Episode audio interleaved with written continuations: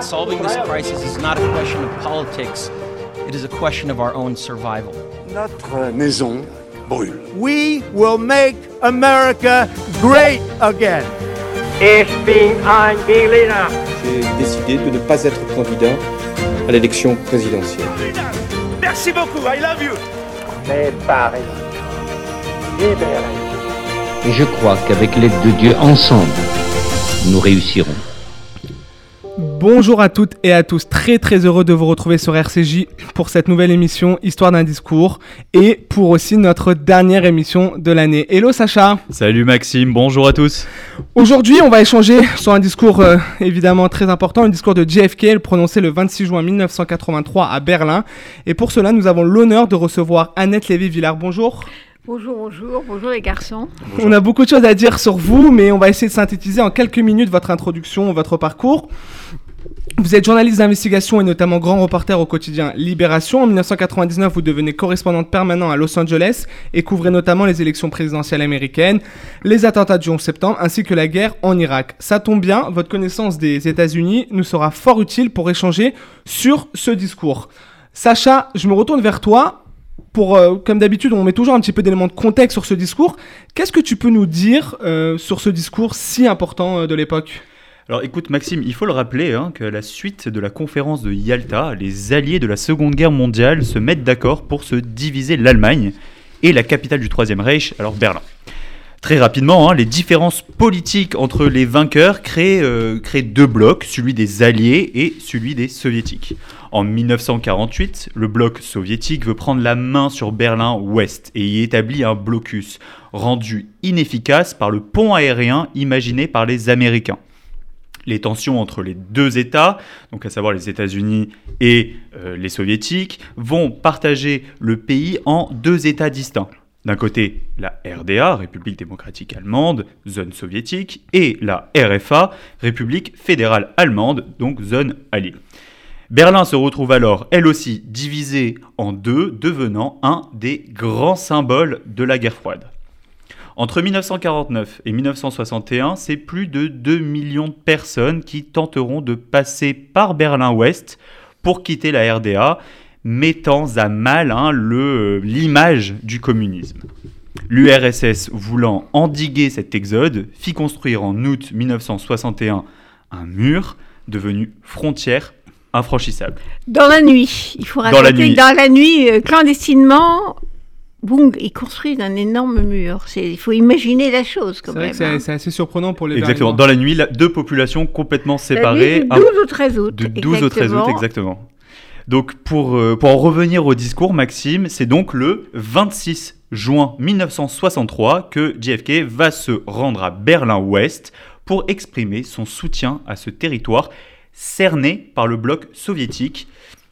Alors, lors de sa, visite, lors de pardon, il proclamera hein, le devenu célèbre, euh, le célèbre discours Ich bin ein Berliner, je suis berlinois, devant l'hôtel de ville, accompagné par le chancelier Edenauer et le maire Willy Brandt.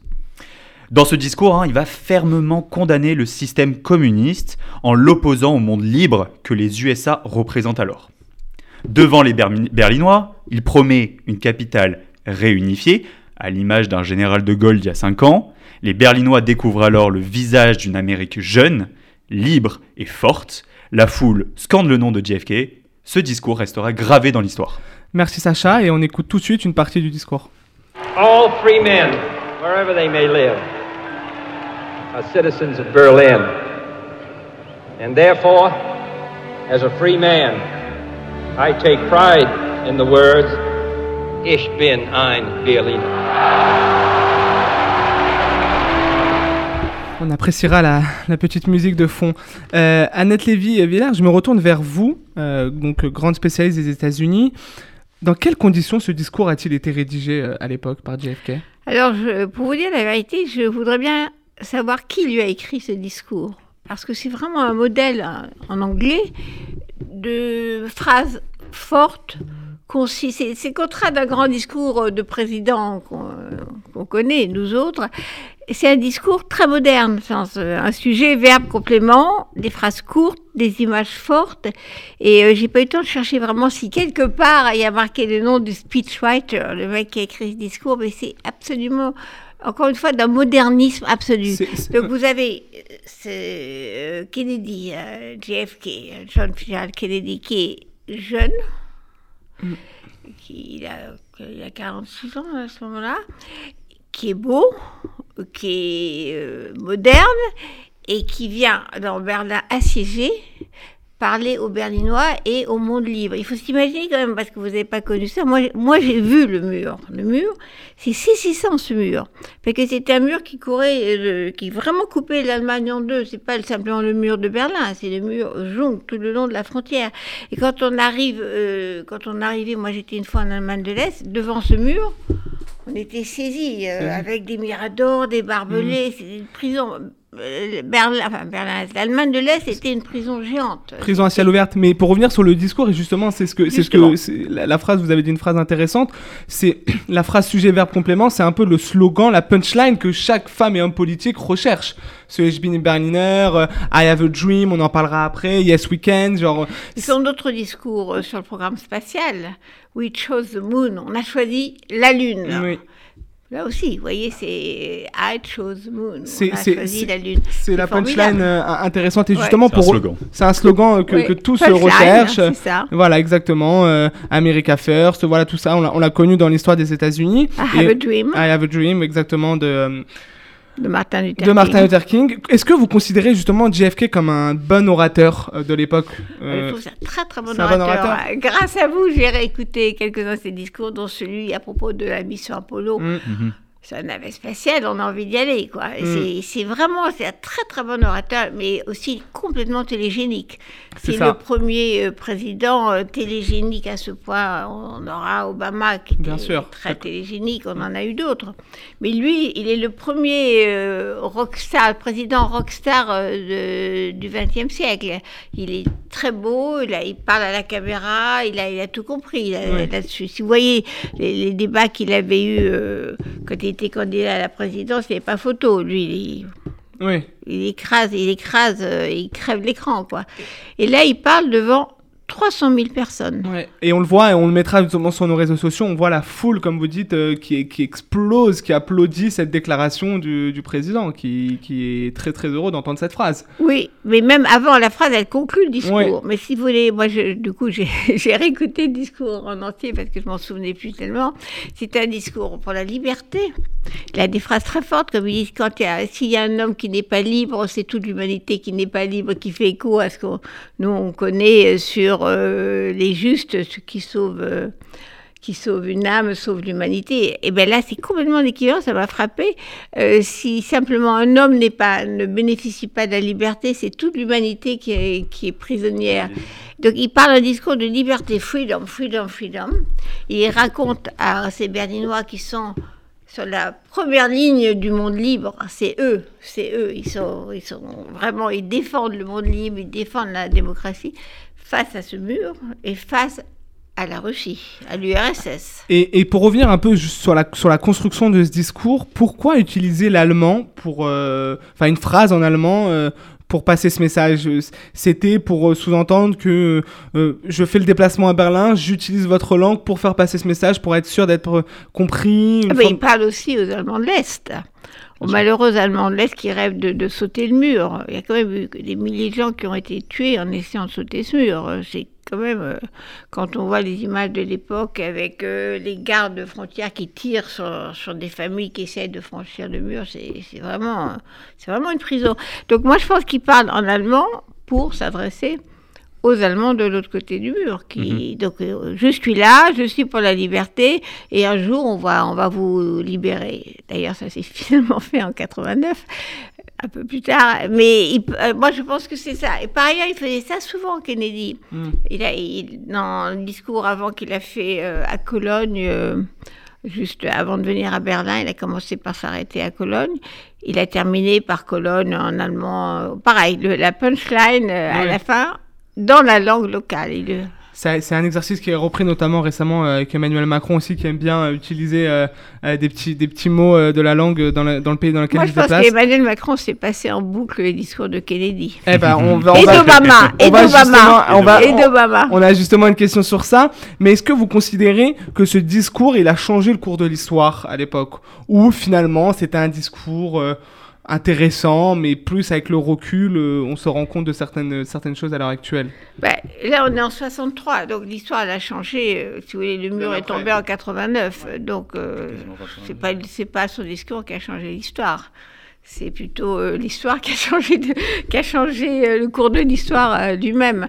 Euh, je pense pas que ça ait changé, mais il a représenté quand même un grand espoir de liberté euh, en disant je vous abandonne pas. Quand il dit au début de son discours, avant le fameux euh, Ich bin ein Berliner, quand il dit euh, voilà, vous allez, vous allez retrouver la liberté. On ne vous lâche pas. Nous, les Américains, nous, le monde libre, on, ne vous oublie pas. On est là et on fera tout pour euh, que vous soyez réunifiés, euh, que les gens soient plus séparés, que les familles ne soient plus séparées, que les gens soient libres. Liberté, liberté, liberté. Il leur donne espoir. Il est entouré de, de effectivement, comme vous l'avez dit, Willy Brandt et Eisenhower. Il a quand même l'armée américaine qui est positionnée en Allemagne. Il veut dire, ils n'ont pas abandonné les Allemands. Il dit, vous êtes une ville assiégée, parce que Berlin est vraiment assiégée. Il faut quand même visualiser la chose. Berlin est assiégée dans le monde communiste. Donc Ouais, on ne vous abandonne pas, on ne vous laisse pas tomber, euh, nos soldats sont là et on se battra pour vous. Et sur cette notion, cette notion pardon, toujours de, de liberté, un mois après ce discours, Martin Luther King prononce sa fameuse phrase I have a dream pour dénoncer la condition des populations afro-américaines aux États-Unis. Est-ce que ce discours de JFK ne prend pas un peu de plomb dans l'aile, euh, n'est pas un peu euh, euh, passe un peu sous silence après un discours aussi important que Martin Luther King euh, Ah non, moi je crois pas, je crois que l'un suit l'autre. D'abord, il était assez, assez proche. Euh, euh, Martin Luther King Kennedy et Martin ouais. Luther King, ils avaient, ils En avaient fait, des il- relations. Il parlerait pas directement aux Américains quand il fait ce discours-là, justement. Ah, si, bien sûr. Et expliquer, et surtout aux Européens. Parce que, encore une fois, j'ai réécouté, il dit il y a des gens en Europe qui pensent que le communisme, c'est pas si mal, que économiquement, c'est quand même bien, etc., etc. Et je leur dis le communisme, c'est le diable, c'est la fin de la liberté. Il parle aux Européens. Il leur dit d'ailleurs, venez voir Berlin. Venez ici voir comment Ouais, ça se passe. ouais, ouais. Et plus récemment, donc là on se détache un peu du discours, mais plus euh, les conséquences euh, positives ou négatives. Euh, on l'a vu récemment après les attentats euh, euh, contre Charlie Hebdo ou également à Bruxelles, de nombreuses phrases de slogans tels que Je suis Paris, euh, je suis euh, euh, juif, je suis euh, belge, euh, sont sorties lors de manifestations. Est-ce que vous y voyez un lien? Avec Dans la oui, phrase, bien sûr, ouais. c'est resté. Moi, je crois que c'est resté dans la mémoire collective. Je suis berlinois. C'est resté, c'est, je veux dire, tout le monde, tout le monde à un moment donné A entendu ça phrase.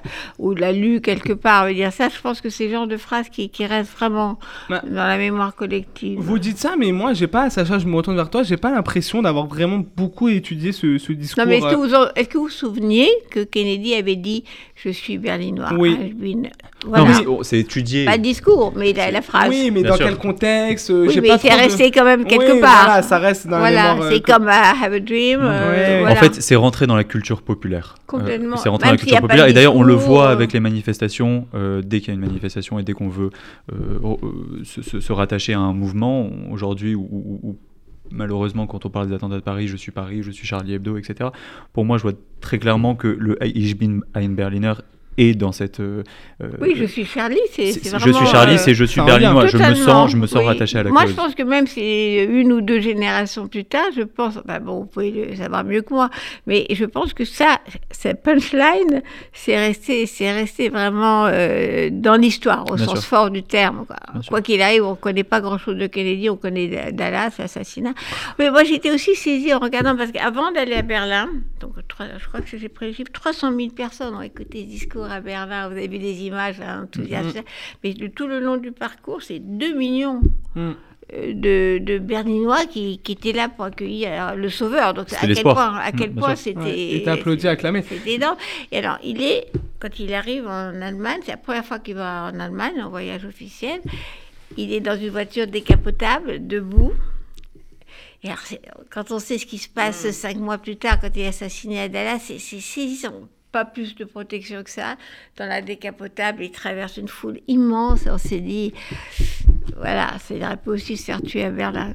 C'est vrai, c'est vrai que et peut-être que on ne sait pas, mais peut-être que ces prises de position, justement, sa fraîcheur a, peut-être emmené euh, certains actes. Mais est-ce que vous considérez, euh, euh, vous parliez tout à l'heure du, du look un peu décontracté, à l'aise avec la communication, plutôt bel homme. Est-ce que et on parlait justement d'Emmanuel Macron, est-ce que vous considérez que Emmanuel Macron peut être considéré comme le JFK euh, aujourd'hui en France Enfin alors. euh, Ouais. Même en Europe. Même en Europe, oui. C'est vrai Ouais. que Bah, voilà, je dans le profil, lui, en euh, tout cas, il, il en rêve ça. quoi. Je sais pas s'il va y arriver complètement, mais en tout cas au début de sa campagne, quand il est arrivé comme, un- comme un ovni, euh, sans parti, sans étiquette, sans rien, en disant voilà, je me présente. Moi, je me souviens, les gens ont dit, euh, en particulier les analystes politiques euh, très très spécialisés, ont dit aucune chance. En France, personne n'a jamais été élu président comme centriste et personne n'a été élu président sans parti. Ça n'a jamais marché. Ceux qui ont essayé, ça n'a jamais marché. Il n'a aucune chance. Et moi, j'ai entendu ça euh, et j'ai pris des paris euh, fabuleux parce que j'ai dit si, si, il va gagner. Et donc, euh, après, les caisses de champagne sont arrivées. Mais et parce qu'on n'y croyait pas. Et lui, il croyait. Il y a ce côté fraîcheur de Kennedy qui est tout est possible. Alors, je vais rappeler quand même que Kennedy était le plus jeune président élu de l'histoire des États-Unis Comme Emmanuel Macron. Comme Emmanuel. Ma- Macron, exactement. Il n'était pas conforme parce qu'il était catholique. Ils n'avaient jamais élu de catholique non plus. Il est aussi le plus jeune à être mort. je veux dire. Oui. il, a, il, a, il a effectivement. euh, Emmanuel Macron est en bonne forme, mais euh, c'était nouveau à tout point de vue, y compris le côté catholique qui était vraiment important euh, dans cette histoire. Il représente, encore une fois, c'est très rockstar. Il arrive, euh, il arrive sur la scène internationale en disant l'Amérique vient vous sauver, l'Amérique est là. Et ça marche. C'est-à-dire jamais l'Amérique n'a eu à cette époque-là une image aussi sympathique que qu'à travers euh, John Kennedy. Bien sûr. Ça a remonté complètement l'image de, Alors par contre, il faut dire qu'il s'est planté aussi. Il s'est planté dans l'histoire de la baie des cochons contre, contre l'URSS. Euh, Il n'a pas gagné la bataille des, des missiles euh, soviétiques installés à Cuba. Bon, ils ont été retirés, mais enfin bon, ça a été très compliqué. Il, il a surtout commencé malheureusement la guerre du Vietnam. On n'en parle pas beaucoup, mais c'est le premier à avoir envoyé d'abord des conseillers, ensuite des, des soldats sur, sur le, la ligne de front au Vietnam. Donc euh, c'est ça, c'est quand même, il est à côté où il n'a pas tout réussi. hein. Ouais, et sur ce, sur la, la façon de parler aussi, on oublie une phrase très importante. Ne vous demandez pas ce que les, les États-Unis peuvent faire pour vous, mais ce que vous pouvez faire pour les, pour les États-Unis. Ça reste. euh, Oui, mais moi je trouve que son phrase, bilan, euh, autant le bilan euh, extérieur, il se discute à cause de la guerre du Vietnam, par exemple, mais autant à l'intérieur, il a quand même poussé d'un programme extrêmement progressiste, euh, économique, vraiment très progressiste. Il a poussé justement les, les droits civiques. Il a été vraiment à la pointe du combat pour les, la, la lutte contre euh, le racisme et la discrimination. Pour les femmes, Oui. également. Oui, pour les vrai. femmes, si vous prenez le bilan intérieur, il a vraiment poussé pour, pour tout ce qui est du côté du progrès. Et comment, comment vous, ce, ce discours a-t-il été euh, perçu euh, du côté soviétique américain à l'époque? Vous, vous Du côté soviétique, Oui. À l'époque. euh, Je crois qu'ils ont essayé de le cacher d'ailleurs. hein. Euh, je ne pense pas que... Là, c'était, on est vraiment au sommet de la guerre froide, là. On est dans la, la bataille euh, des deux blocs, euh, avec l'histoire de Cuba qui est au milieu, qui, est- qui a failli déclencher une guerre. On, est, on est vraiment, effectivement, après Yalta, les blocs sont, sont dans la guerre absolue. Mhm. Donc, euh, c'est la guerre, c'est la guerre froide qui menace d'exploser euh, à tout moment. Et même sa venue à Berlin au milieu du bloc communiste, parce que physiquement, géographiquement, c'est au milieu du bloc communiste, et tu te provoques quand même. Bien sûr. Et côté américain C'est ce que Côté- disait Sacha, euh, on était fiers, on, on soutenait cette action, euh, on avait des craintes de représailles. Si vous me demandez euh, la réaction des, des soviétiques, on peut se dire peut-être qu'ils ont euh, téléguidé l'assassinat euh, de Kennedy à Dallas, qui commençait à, à être trop bon. Je ne sais pas. Je ne sais pas. Ça, on ne saura jamais. Toutes les hypothèses sont bonnes. mais- Bien sûr. Je veux dire, il était, il a quand même été assassiné, donc il dérangeait quelqu'un, il sûr. dérangeait des gens. Donc ça, on est sur lesquels? Est-ce que c'était les, les- la droite, euh, l'extrême droite euh, américaine, texane d'ailleurs, qui n'était pas contente parce qu'il allait euh, régulariser, enfin réglementer le, le pétrole, donc il n'était pas content. Il n'était pas content parce qu'il y avait une politique très, très de, de gauche progressiste euh, sur le plan social. Ou est-ce que euh, il dérangeait les soviétiques qui commençaient à en avoir marre, euh, qui viennent faire son show à Berlin Je ne sais pas. Et sur le discours en lui-même, côté américain, comment on était, euh, comment Comment on il a été perçu reçu, en fait, Oui, voilà, comment il a été perçu. Il était, alors, il était au sommet de sa popularité. Il avait plus, plus de 50% de, de euh, opinion positive. C'était le président qui avait le plus de points euh, de popularité de l'histoire des États-Unis. Donc il était vraiment, il incarnait l'Amérique et l'Amérique était fière de ce président. J'ai une dernière question, moi, de, de mon côté. C'est on- donc on, on a parlé de, on a beaucoup parlé de, de ce personnage. Moi, on a parlé aussi de, de ce qui reste dans la culture populaire. J'aimerais bien savoir ce qui reste aujourd'hui aux États-Unis de JFK. Est-ce que vous avez une De idée Kennedy? Ouais, exactement.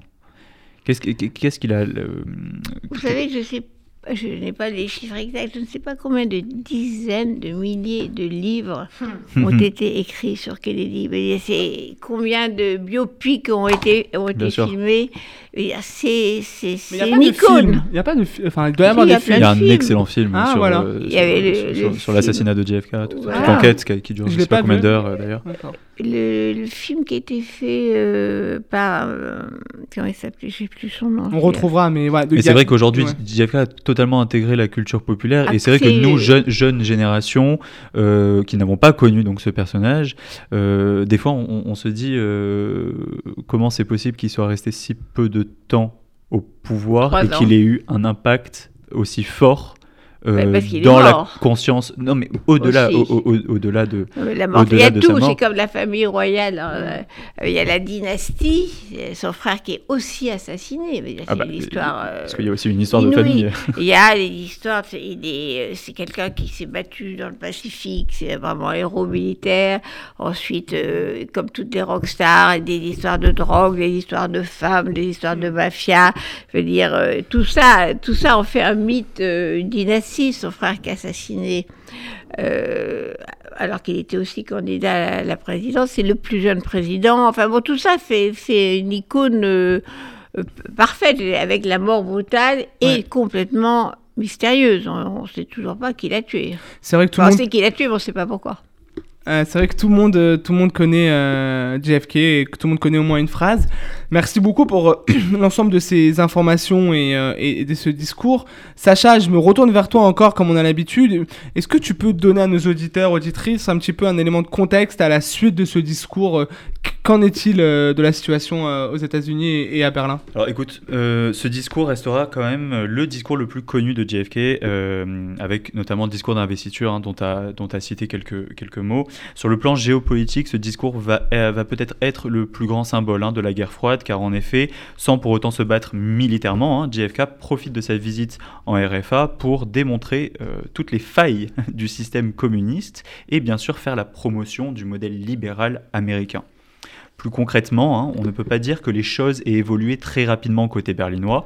Bien sûr, l'assassinat du président américain quelques mois plus tard en novembre n'a fait que ralentir un peu cette détente. Les Berlinois ont dû attendre, eux, malheureusement plus de 20 ans la chute du mur de Berlin pour pouvoir se retrouver. La chute du mur de Berlin, bien sûr, en 89, marque également la fin de l'URSS. Ich bin ein Berliner, je suis berlinois, devient un symbole, comme on l'a dit encore, utilisé pour faire référence à l'appartenance à une cause ou à une condition de vie. Merci beaucoup euh, Sacha pour ces explications. Merci à vous Annette Lévy-Villard. On vous retrouve dans toutes les bonnes librairies de France pour acheter vos nombreux livres dont le plus récent Chronique d'une honte de choc, hashtag MeToo, secoue la planète.